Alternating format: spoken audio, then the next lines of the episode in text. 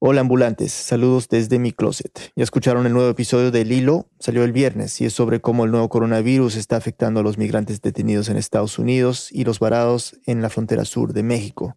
Se pueden suscribir a El Hilo en Spotify o cualquier plataforma que usan para escuchar podcasts. Y porfa, ayúdenos a regar la voz. Toda la info está en el hilo.audio. Y atentos este viernes porque vamos a compartir el episodio de esta semana por aquí. No se lo pierdan. Gracias. Bienvenidos a Rambulante desde NPR. Soy Daniel Alarcón. Ante todo lo que está pasando en el mundo con el coronavirus, esta semana quisimos alivianar un poco el ambiente con una de nuestras historias favoritas. Fue publicada originalmente en el 2018 y empieza con una noticia. Welcome to Noivo do Cadeiro, a small village in southeast Brazil where all the residents are women. Well, nearly all. Este video salió en el 2014 en el periódico inglés The Telegraph. Se titulaba Inside the Brazilian All-Women Village Desperate for Men. Algo así como dentro del pueblo brasilero de mujeres desesperadas por encontrar hombres. Now, some reports suggest that because of this, they are suffering from broken hearts, and all they need is a man like myself to come in and improve their lives. Hablaba de ese lugar en Brasil habitado solo por mujeres, todas jóvenes, hermosas y que buscaban marido. The Telegraph había publicado un artículo sobre el pueblo unos días antes y la noticia se había hecho viral en Inglaterra. Otros periódicos como The Mirror y el Daily Mail habían publicado la misma historia. Pero no solo salió en Inglaterra, también en periódicos de todo el mundo, desde Bolivia hasta la India. Y la misma noticia sigue apareciendo hasta hoy. Las últimas que encontré aparecieron en páginas de Kenia y de Polonia. Pero el inicio fue, sí, este vídeo de The Telegraph que dura apenas dos minutos. Esta es Isabel Cadenas. El periodista es un inglés alto, joven y pálido que se pasea entre las mujeres que están trabajando en el campo. Would I be a welcome addition here in the community? Kayla, am I good husband material? Yeah, yeah. Have I done it? Les pregunta si él sería bien recibido en la comunidad y, sobre todo, si sería un buen marido. La condescendencia de este hombre me abrumó. Y a la vez, la historia me parecía fascinante. ¿Realmente había un lugar en Brasil donde solo vivían mujeres? Me puse a investigar. Leí todo lo que encontré y me di cuenta de que todos los titulares tenían un enfoque totalmente machista. Si había un pueblo de mujeres, era seguro que estaban desesperadas por conseguir hombres. Así que Isabel se compró un billete de avión y fue a Brasil para conocer este lugar. Senhores passageiros, bem-vindos a Confins Belo Horizonte. Decidí ir a Brasil por dos cosas. Por un lado, porque si realmente existía una sociedad matriarcal en América Latina, yo tenía que conocerla. Y por el otro, porque quería contar su verdadera historia, la que había detrás del enfoque machista de todas esas noticias. Lo primero que hay que saber de Noiva do Cordeiro es que pertenece a un municipio llamado Belo Valley, que está en el estado de Minas Gerais, en el sureste de Brasil. Para llegar allá tomé dos aviones y después dos autobuses. El último autobús me llevó desde Belo Horizonte, la capital del estado, hasta Belo Valley. El camino es precioso. Hay cascadas, pueblitos y muchas plantaciones de mandarinas, o como las llaman allí, mexicas, que es la fruta local. Yo estaba emocionada, ansiosa y sobre todo muy nerviosa por llegar. Como el autobús no iba hasta Nuevo de Cordeiro, una de las mujeres de la comunidad con la que contacté por Facebook se había ofrecido a buscarme en Belo Valley. De allí me llevaría a Nueva do Cordeiro en coche. Flávia. Tchau. Su nombre es Flavia. Lo primero que me sorprendió es que no llegó sola. Dario. Dário. Dário. Llegó con un hombre. Un hombre mayor al que me presentó como Dario. Era su suegro. Que hubiera un suegro implicaba que había también un marido. Es decir, implicaba que Flavia era una mujer casada. Me quedé en shock, pero traté de disimularlo. Nos montamos en el coche para ir a Noiva e intenté concentrarme en hablar sobre otras cosas, como por ejemplo el producto local, que siempre es un muy buen tema de conversación, ya sea en español o en portugués. Mandarina, clementina, tangerina. Ah, tangerina. tangerina. Mandarina en español. Pero en realidad me pasé todo el camino a Noiva do Cordeiro pensando en cómo cambiar las preguntas que tenía para Flavia. Las había pensado para una mujer soltera.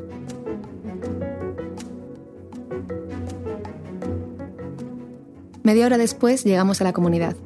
Apenas una ladera con unas pocas decenas de casas y por todos lados árboles de misirica, aguacates, plataneras. Todas las casas estaban construidas alrededor de la casa principal, donde me dejaron Flavia y su suegra. Bom dia, Isabel.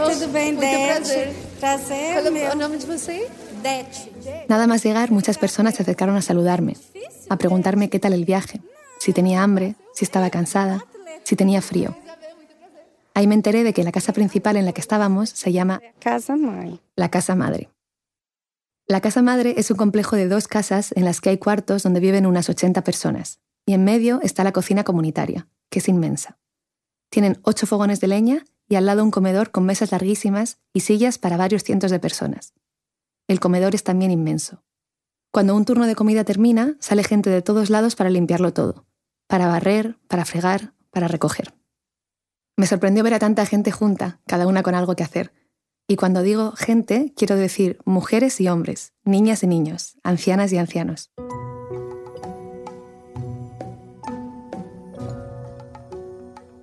Noiva do Cordeiro parecía un pueblo totalmente normal, ni rastro de esa mayoría de mujeres que había leído en la prensa. Pero casi no tuve tiempo para pensar en esto porque enseguida me llevaron a un salón que usan para hacer presentaciones. E aí, gente, saudades? Era sábado y se celebraba la Sesta da Viola o el Viernes de la Guitarra, una fiesta que hacen todas las semanas.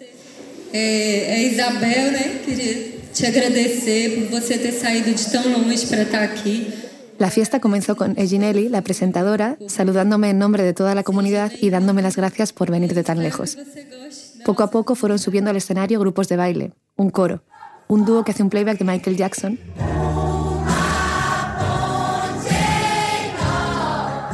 Y por fin el apoteosis.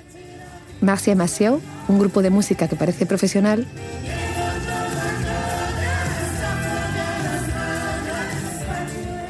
y después de ellos! Keila Gaga, una mujer rubia, vestida como Lady Gaga, con su grupo de bailarines igualitos a los de Lady Gaga.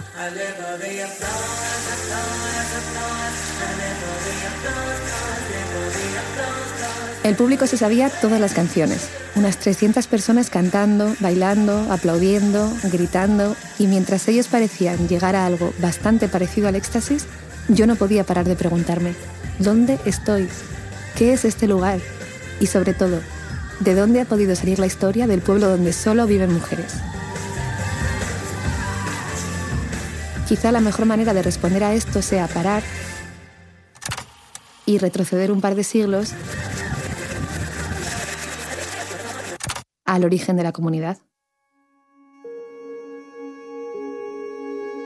En 1890, María Señoriña de Lima abandonó a su marido y se vino a este lugar a vivir con su amante, Chico Fernández. Una mujer adúltera en el Brasil rural del siglo XIX. Imagínense. Cuando tuvo su primer hijo, la iglesia la excomulgó, a ella y a las cuatro generaciones siguientes. Y no era poco. Chico y María Señoriña tuvieron nueve hijos. Fue en ese momento cuando comenzó el estigma.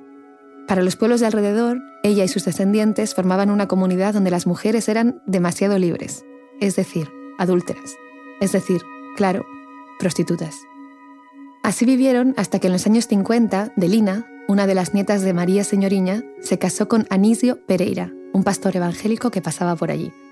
Él tenía 43 años y ella 16. Tuvieron 15 hijos. Y el pastor, que no confiaba en ninguna religión establecida, se inventó otra. Una versión del evangelismo allí, en una zona profundamente católica. Esto hizo que el estigma creciera. Ahora las adúlteras eran además evangélicas. Y esa nueva religión tenía, ante todo, Muitas regras. A gente não podia cortar o cabelo. A gente não podia vestir curto. muchas reglas. No podían cortarse el pelo, tenían que usar manga larga, no podían maquillarse. Esta es Dora, una mujer bajita, delgada, de pelo corto, que trabaja como costurera en la fábrica del pueblo. Você não podia. Você tinha que orar muito, tirar muito tempo de oração, principalmente os homens. Não tinha como trabalhar o dia todo, entendeu? Então, ficou uma vida muito difícil. Dice que la gente vivía para la iglesia. Había que rezar tantas veces al día que los hombres no podían trabajar. Pero eso no era todo. Una de las cosas más sorprendentes que me contó Dora era que el pastor prohibió hasta la música. Dora había oído la música de lejos, pero como estaba prohibida, dice, se la quitaba de la cabeza.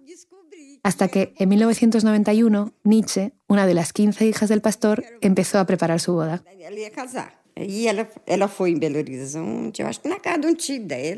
Nietzsche fue a Belo Horizonte y vio en la televisión una boda donde la novia entraba con música.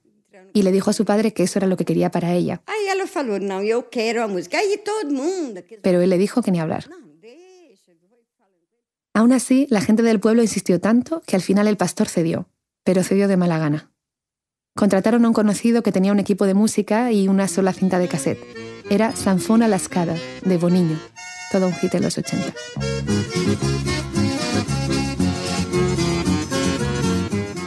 Quando foi pra festa, e nós achou aquilo muito bom, já que teve a... Esa cinta sonó una y otra vez toda la noche. E nós dançou muito. Bailaron mucho. Nem sabia o que era dançar, mas dancei. Aprendi a dançar, fiquei boa para dançar. Dora nunca había bailado. Tenía 35 años, pero aprendió y descubrió que bailar era bueno y que algo tan bueno no podía impedir ir al cielo. Precisa tanta coisa para ir pro céu, a gente. Mucha gente en la comunidad llevaba ya tiempo cuestionándose si realmente habría que vivir de esa manera para ir al cielo. Se lo preguntaban hasta los propios hijos del pastor. Ah, ele era um homem simples, é, muito inteligente. Esta es Rosa, una de las hijas del pastor. A única falha que ele teve foi fanatizar com religião. Só isso. Dice que su padre era muy inteligente y que su único defecto fue ser un fanático de la religión. Ya de adulta, Rosa empezó a cuestionarla.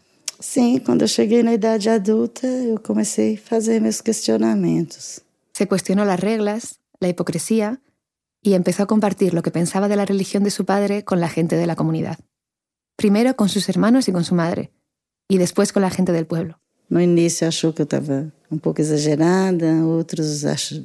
realmente já tinha pensado isso também. Algunos pensaban que Rosa estaba exagerando, pero otros estaban de acuerdo con ella. Y entonces, en el 91, el mismo año en que fue la boda de Nietzsche, decidieron reunirse con el pastor. Ah, foi na casa dele, bastante dos membros da igreja e os próprios filhos dele também. Acudió toda la familia y algunos vecinos, miembros de la iglesia. Dora lo recuerda bien. E, e, e nós conversou com ele. Aquela igreja oprimida daquele jeito. Le dijeron que no querían esa iglesia que los oprimía, que él veía muchos defectos en otras iglesias, pero que la suya también los tenía, y que estaban cansados de vivir según su voluntad. Sorprendentemente, el pastor estuvo de acuerdo, tanto que poco a poco él también dejó de ir a su propia iglesia. Ficou pouca gente lá na igreja, por resto ele também parou de ir, sabe? Parou de- com aquilo. É. E ficou quieto dentro da casa dele. Si antes el problema con los pueblos cercanos era que su religión no era la católica, cuando dejaron la religión el estigma aumentó. Sin religión eran otra vez demasiado libres, descendientes de una adúltera, es decir, una vez más, prostitutas. Foi muito difícil a nossa vida. Nossa vida não foi fácil. Así que el estigma siguió. Las mujeres del pueblo, que ahora tienen entre 20 y 35 años, lo sufrieron en la escuela. Así le pasó también a Flavia, la mujer que me vino a buscar a la estación. Ah, era tanto absurdo. Falava muito absurdo, sempre no sentido das nossas mães que eram prostitutas. Flavia paró de estudiar porque en la escuela la llamaban hija de prostituta o hija de las mujeres del pastor. Los peores insultos venían no de los niños, dice, sino de los propios profesores. Mas era muito, muito triste o que a gente ouvia. E por incrível que pareça, os professores era pior do que os alunos. Y sin embargo, como me dijo Dora, al haber dejado la religión, tuvieron, por fin, tiempo para pensar. As pessoas não- ainda não tinham pensado, não tinham parado para pensar. Lo que empezaron a pensar fue cómo querían vivir a partir de entonces. No fue una decisión difícil. Ante tantas dificultades, la gente de Noivado Cordeiro estaba muy unida, así que fue algo bastante natural. Querían vivir de manera comunitaria. Empezaron con dos máquinas de coser. Una era la de Dora, la otra era la de Rosa. Las juntaron y fundaron una fábrica. E hicieron así con todo lo demás. Colectivizaron las tierras, el trabajo del campo, pero también las tareas diarias de cuidado, desde la crianza de los niños hasta la comida. Colectivizaron hasta la iglesia. La derrumbaron entre todos. Y en su lugar, construyeron un bar. Es el lugar donde la gente se divierte. Y el dueño del bar, curiosamente, es otro de los hijos del pastor. Y eso no es todo. Hace poco consiguieron abrir su propia escuela, sin ayuda del Estado. Los profesores son jóvenes del pueblo que estudian en la universidad. Aqui, a minha faculdade, quem paga é a comunidade. Junta todo mundo para pagar minha faculdade, porque El que habla es Pedro, el profesor de biología. Me cuenta que la comunidad le paga los estudios y él a cambio da clases. eu não recebo, mas por vontade própria. E se a comunidade querer me pagar como professor, eu nunca vou aceitar. Y dice que no quiere recibir ningún dinero por este trabajo, porque es como si diera clase a su familia, que de hecho lo es. Los 300 habitantes de Noiva do Cordeiro son descendientes en algún grado de la fundadora de la comunidad, María Señoriña. Durante mi estadía hablé con mucha gente. Asistí a todas las tareas del pueblo y grabé muchas horas de entrevistas para poder describir la comunidad. Pero no es fácil, como dice Pedro. É difícil explicar a noiva do cordeiro, ver a noiva do cordeiro em uma imagem. Você não entende? Ouvir a noiva do cordeiro em um áudio. Você não entende? Você só entende a noiva do cordeiro sentindo. Pedro dice que Nueva do Cordeiro no se puede entender con imágenes ni con audio, y que solo se entiende yendo allí y sintiéndolo. Una pausa y volvemos. Ya sea que hablemos de las protestas de atletas, la prohibición de que los musulmanes ingresen al país, la violencia con armas de fuego, la reforma educativa o la música que te está dando vida en este momento, la raza es el subtexto de gran parte de la historia estadounidense y en Code Switch de NPR ese subtexto se vuelve texto. Suscríbete y escucha todos los miércoles. Mientras dormías, un montón de noticias estaban pasando alrededor del mundo. Up First es el podcast de NPR que te mantiene informado sobre los grandes acontecimientos en un corto tiempo. Comparte 10 minutos de tu día con Up First desde NPR, de lunes a sábado.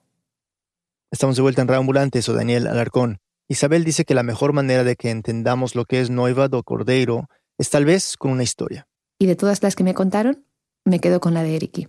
Ah, meu nome é Eric Araújo. Eriki tiene 35 años. Es el hacker de la comunidad. Edita vídeos, los graba y está haciendo la instalación de Internet para que el pueblo tenga Wi-Fi. Y es, sobre todo, muy tímido. Cada vez que me veía parecía que le daba miedo el micrófono. Pero un día vino a buscarme a la cocina y me dijo que, si quería, me contaba su historia. ¿Sin micro? Le pregunté. Como tú quieras, me respondió. Ah, por volta dos meus 18 anos, ah, eu comecei a perceber que eu era diferente dos outros rapazes. A los 18 años, Eriki empezó a sentir que era diferente al resto de chicos de la comunidad. No sabía exactamente qué era hasta que se fue a Belo Horizonte y descubrió Internet. Chegando a Belo Horizonte, ah, eu conheci a internet. Allá en la capital, todo el mundo le llamaba una palabra que él no entendía. Así que la buscó en Internet y entendió que sí, que era gay. ah, descobrindo que eu era gay. Para él fue un descubrimiento terrible. Pasó dos años sin decírselo a nadie, sufriendo mucho. Sofrendo muito, porque quando você ah, ama muito as pessoas, aí você, es- você espera muito da aprovação dessas pessoas. E eu não tinha coragem de contar a ninguém, medo da, da reprovação, até porque não existia nenhum outro gay na comunidade. Tenía miedo de que la gente de la comunidad no lo aceptara. Hasta ese momento, nadie había salido del armario en Nueva do Cordeiro. No se atrevía a decírselo a nadie. Hasta que un día se lo contó a su mejor amiga, Keila. Olha, quando, é, quando o Eric falou comigo que ele era gay, eu chorei. Mas eu não chorei porque ele era gay, eu chorei porque ele estava sofrendo, eu pensei. Keila lloró. Ella tampoco sabía lo que era ser gay, pero su amigo estaba sufriendo tanto que tenía que ser algo triste. E depois, com o tempo que fui, eu fui entender que o sofrimento dele era por medo. Después entendió que en realidad su amigo sufría por miedo y que si ese miedo desaparecía, iba a ser feliz. Y ahí, Keila y su hermana Marcia tuvieron una idea. Aí elas tiveram a ideia de fazer um teatro Hacer una obra de teatro para explicarle a la comunidad que había hombres a los que les gustaban los hombres. Había varios personajes. Algunos eran gays, otros eran prejuiciosos y al final de la obra aparecía el prejuicio como un personaje más. Eriki interpretó uno de los personajes gays de la obra. Tava muito nervoso. Até então, pouquíssimas pessoas na comunidade sabiam que eu era gay. y la obra fue un éxito. Ah, foi um momento de emoção, porque tinha muita gente chorando, ficou muita gente comovida com o teatro. Eriki se acuerda sobre todo de los ancianos de la comunidad, cómo lo abrazaron y le dijeron que la obra los había conmovido y les había hecho cambiar su visión. Entre el público también había gente como Pedro, el profesor de biología. En ese momento tenía 12 años y ya sabía que él también era diferente. Praticamente abriu as portas para todos os outros que tinham na comunidade. Por eso se siente tan agradecido hacia Eriki, porque él les abrió el camino. La historia puede parecer una anécdota, pero para Eriki, como para Pedro, representa la esencia de Noivado Cordeiro. Aqui você pode ser quem você quiser. Aqui você deve ser quem você quiser. Que todos vão te ajudar. La lucha de toda la comunidad por la felicidad de una sola persona. São 300 pessoas em prol da felicidade de apenas uma pessoa. É todo mundo estender a mão e falar: você não vai sozinho. Vai estar todo mundo junto com você, que não importa o que vai acontecer, não importa o que você vai enfrentar, a gente vai enfrentar junto. Que 300 personas te apoyen. Yo no sé si alguna vez ustedes han sentido eso. Yo no.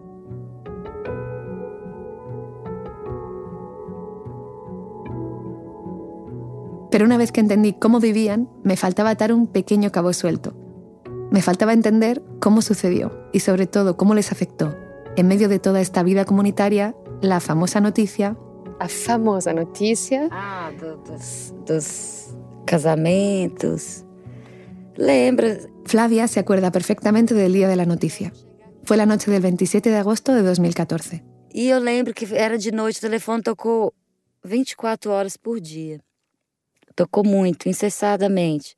El teléfono, el único que había en todo Noiva, según me dijo Flavia, sonó durante 24 horas y ellas se preocuparon. Várias pessoas levantaram e atendeu o telefone, estava falando uma língua que até hoje eu não sei qual. pero les hablaban en idiomas totalmente desconocidos. Al día siguiente, una periodista de São Paulo las llamó para contarles lo que pasaba. Falou, gente, você está sabendo das matérias que estão saindo de vocês? Mas que matéria? Había más de 30.000 noticias sobre ellas por todo el mundo. A primeira pergunta que não veio ninguém fazer entrevista aqui. Nós não sabemos, até hoje não me pergunte. Nunca supieron de dónde salió la noticia. Flavia me dijo que aquí no vino ningún periodista y que nadie tampoco les pidió permiso para usar las fotos del Facebook de la comunidad. Y lo mismo, claro, me preguntaba yo. Desde mi llegada aquel sábado había visto tantos hombres como mujeres. La noticia era de 2014. ¿Era posible que la comunidad hubiera cambiado tanto en apenas tres años? Porque esos hombres que yo había conocido habían nacido y crecido en Noiva. ¿Dónde estaban cuando apareció la noticia? ¿Era simplemente una noticia falsa? Uh, Harry Wallop. Este es Harry Wallop, el periodista de The Telegraph que en aquel vídeo de 2014 se paseaba por ese pueblo habitado aparentemente solo por mujeres solteras. El mismo día que The Telegraph publicó el artículo, a Harry lo llamaron desde la redacción. Él aún no había leído el periódico, así que no sabía nada sobre Noivado Cordeiro. Tampoco sabía nada de portugués.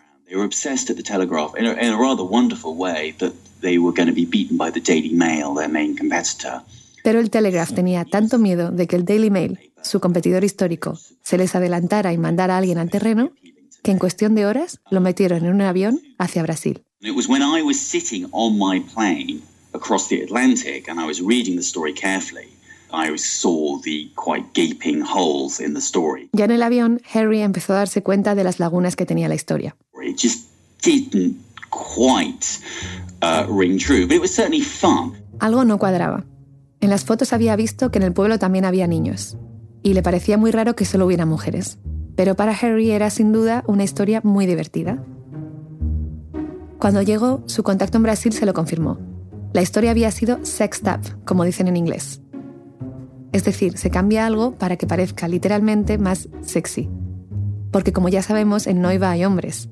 Solo que cuando Harry llegó, no estaban allí. My memory was 40 to 50 women all working in the fields, and there was only one man I saw. Harry dice que vio unas 40 o 50 mujeres y solo un par de hombres durante las tres horas que pasó en la comunidad. Muchos hombres se iban a Belo Horizonte a trabajar durante la semana y solo volvían de viernes a sábado.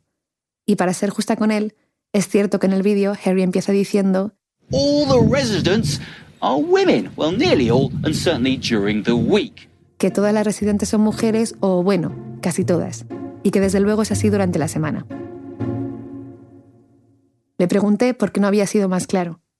porque se siguió enfocando en la historia de las mujeres que buscaban hombres. Again, I'd flown across the Atlantic um, at huge cost to the Daily Telegraph. That was their cost, uh, and they were going to run a story anyway. Harry duda antes de responder, pero me dice que el Telegraph se había gastado mucho dinero para mandarlo a Brasil, e iban a sacar la historia de cualquier manera. Y además, para él, Never let the facts get in the way of a good story uh, is one of the great uh, catchphrases of Fleet Street.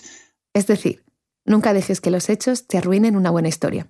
And often editors just, you know, with, with stretched resources, pages to fill, it's a good story. Don't ruin a good story by, you know. Y que muchas veces los editores le sacan el jugo a los recursos que tienen porque hay que llenar las páginas del diario.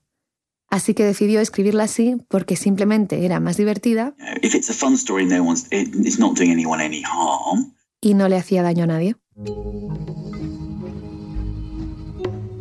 Yo no estaba tan segura de que la historia no le hiciera daño a nadie.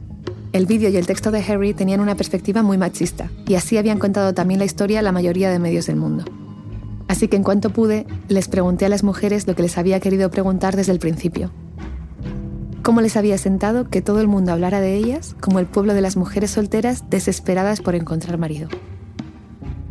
Y la respuesta me sorprendió. Acho que foi uma coisa muito assim engraçada, muito, foi uma coisa legal. La que habla es Keila Fernández, más conocida como Keila Gaga, la imitadora de Lady Gaga. Para ella fue algo gracioso, divertido, sorprendente. Foi bom, foi muito bom. Fue algo muy bueno. Y esto fue lo mismo que me dijeron todas, desde Rosa, Achei que foi uma notícia desagradável. Pelo contrário. que dice que para ella es normal decir que las mujeres solteras están buscando marido y que no le parece nada desagradable, sino más bien al contrario, hasta Vania, su hija. Não, eu não me senti mal. É uma notícia que não, não prejudicou a gente em nada. Que dice que ya las habían llamado tantas cosas y ya habían sufrido tanto que la noticia no las perjudicó y que lo que hizo fue, sobre todo, ayudarlas. Yo no me lo podía creer. No había ni rastro de rencor, ni de ofensa, ni de molestia.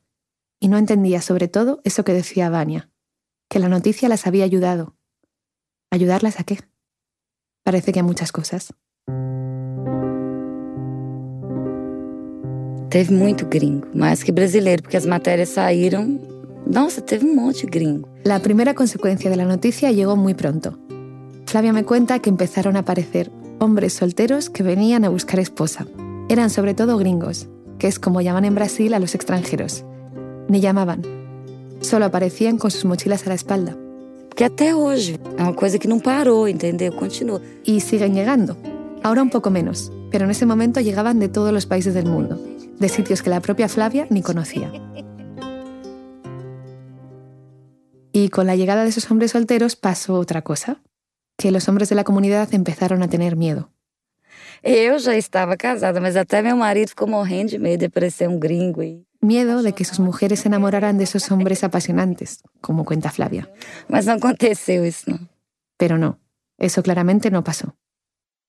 Eu sou Anderson Fernandes, ¿Alguna cosa más? casado com a Flávia. Este es Anderson, el marido de Flavia. Hoje eu vou embora para Belo Horizonte, que eu vou trabalhar amanhã e volto na sexta. 22 anos que eu faço isso. ¿Você tem cuántos años ahora? 37. Anderson viaja a Belo Horizonte cada semana para trabajar. Lleva haciendo lo mismo desde hace 22 años. Lo entrevisté en su coche, un domingo, justo antes de que se fuera a la ciudad. Flavia estaba sentada en el asiento de atrás. Eh, vamos falar de amor, do amor. Tá aqui. Tô no banco de trás aqui. Anderson es muy tímido, pero me contó sobre ese miedo que tuvo cuando empezaron a llegar los gringos. Y me dijo que ese miedo sigue hasta hoy. Será que vai chegar um gringo rico e vai levar a minha Flávia? Eu fico com medo, sim. Flavia y Anderson ya estaban casados cuando saltó la noticia, pero mucha otra gente no. Y cuando llegaron los gringos, hubo una explosión de casamientos. Porque acho que os homens ficaram com medo de aparecer outros homens. E casar. Los que estaban tonteando, me dice Flavia, se casaron porque no querían dejar a sus mujeres para los gringos. Flavia dice casarse, pero en Noiva eso no quiere decir lo mismo que en otros sitios. Pocas parejas aquí tienen papeles o han celebrado ceremonias de casamiento. Aquí la gente se junta y cuando ya no se quieren, se separan, sin papeles.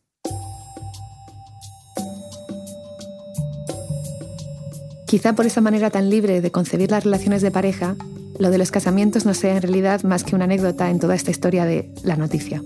Y es que creo que la noticia trajo algo más profundo que los casamientos. Toda esa gente que empezó a venir, a buscar esposa o como yo, a conocer su historia, les sirvió como una especie de espejo. Les mostró su propia realidad. Vania me cuenta que cuando llegó el primer periodista al pueblo, la gente le preguntaba que qué iba a grabar, si el pueblo no tenía nada de particular, y que se le siguieron preguntando a todos los que llegaban. Aí a gente até então ficou assim, poxa, mas o que, que eles vão falar de nós? Nossa vida aqui tão tranquila, tão não tem nada diferente. Hasta ese momento, la gente de Noivado Cordeiro estaba convencida de que todo el mundo vivía así, en comunidad. Y eso fue lo mejor de la noticia, darse cuenta de que la forma en que vivían era especial, porque la habían construido juntos. Quizá por eso en Noivado Cordeiro nadie parece tener sueños individuales, como dice Pedro. Meu sonho individual, de certa forma, ele se torna um sonho comunitário, porque a minha vida é comunitária. Entre los sueños colectivos están los que se imaginan. Que el pueblo sea cada vez más próspero, que el mal tiempo no les dañe la cosecha o que la fábrica cada vez tenga más pedidos. Pero hay otros un poco más inesperados. Uno de los más recurrentes es que Keila Gaga y el dúo Masia Maseo sean cada vez más famosos. Y no van por mal camino. En 2016, Keila y su equipo de bailarines actuaron en la recepción de la antorcha olímpica en Belo Horizonte, delante de 30.000 personas. Quizás sea el momento de contarles que Keila y Marcia, las dos músicas de la comunidad, también son hijas de Anisio, el pastor que prohibió la música. El último día de mi estancia, acompañé a Keila y a su equipo a un programa de televisión. Y ahí, por fin, lo entendí. Yo había viajado a Brasil para salvar a estas mujeres del yugo de la mirada machista. Y resulta que había caído en una trampa. Es cierto que las mujeres de Nuevo do Cordeiro no lanzaron al mundo la noticia falsa de que eran una comunidad de mujeres desesperadas por encontrar marido. Pero tampoco la desmintieron. Y siguen sin querer hacerlo. ¿Por qué? Se lo pregunté a Márcia después del programa. Mas vocês não fizeram nunca nada para desmentir isso? Não. Por quê? Mas as, as matérias que vem a gente. Porque eu acho que é muito importante. Que a gente venha para cá? É, aí. Se não tivesse isso, você não tinha vindo. Si no hubiera sido por la noticia, nunca te hubiéramos conocido, me dicen. Ni tú a nosotras. Nunca lo desmintieron porque quieren que sigamos yendo. Imagínense que durante más de un siglo su pueblo ha sido víctima de un estigma. Primero las llaman adúlteras, luego prostitutas, luego se ríen de su religión, luego de que no tengan religión, y luego otra vez las vuelven a llamar prostitutas. Imagínense que un día, como por arte de magia, llega un extranjero y les dice que su manera de vivir es especial. Y luego otro. Y luego otra. Imagínense que su pueblo, antes maldito, es ahora el pueblo más famoso de la región y que los coches pasan de largo los otros pueblos para llegar al suyo. Imagínense que de repente empiezan a darse cuenta de que su vida es diferente, de que su vida es especial y de que, si han conseguido tener esa vida después de tantos años de estigmas, pueden convertirse en lo que quieran. Fundar una escuela, vivir de lo que producen, cantar delante de miles de personas. Imagínense que todo esto sucede por una noticia y que esa noticia es falsa. ¿Ustedes la desmentirían?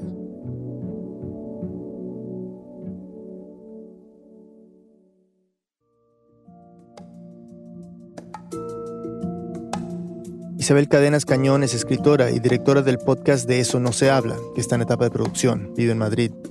Esta historia fue editada por Camila Segura y Silvia Viñas, la mezcla y el diseño sonido son de Ryan Swikert y Andrés Aspiri, con música de Remy Lozano.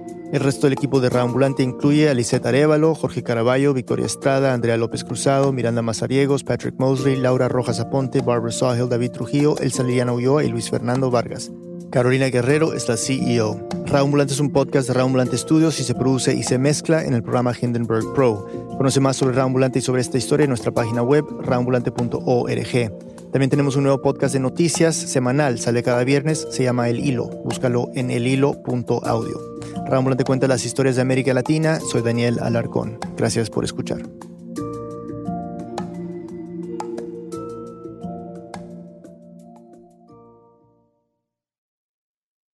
En el siguiente episodio de Rambulante, los residentes de un pueblo mexicano empiezan a escuchar ruidos extraños. Yo pensé que eran cohetes de los pueblos aledaños, ¿no? Como que se movía la, la tierra. ¡zas! y pone a toda la comunidad en contra de una poderosa empresa. Esta historia la siguiente semana.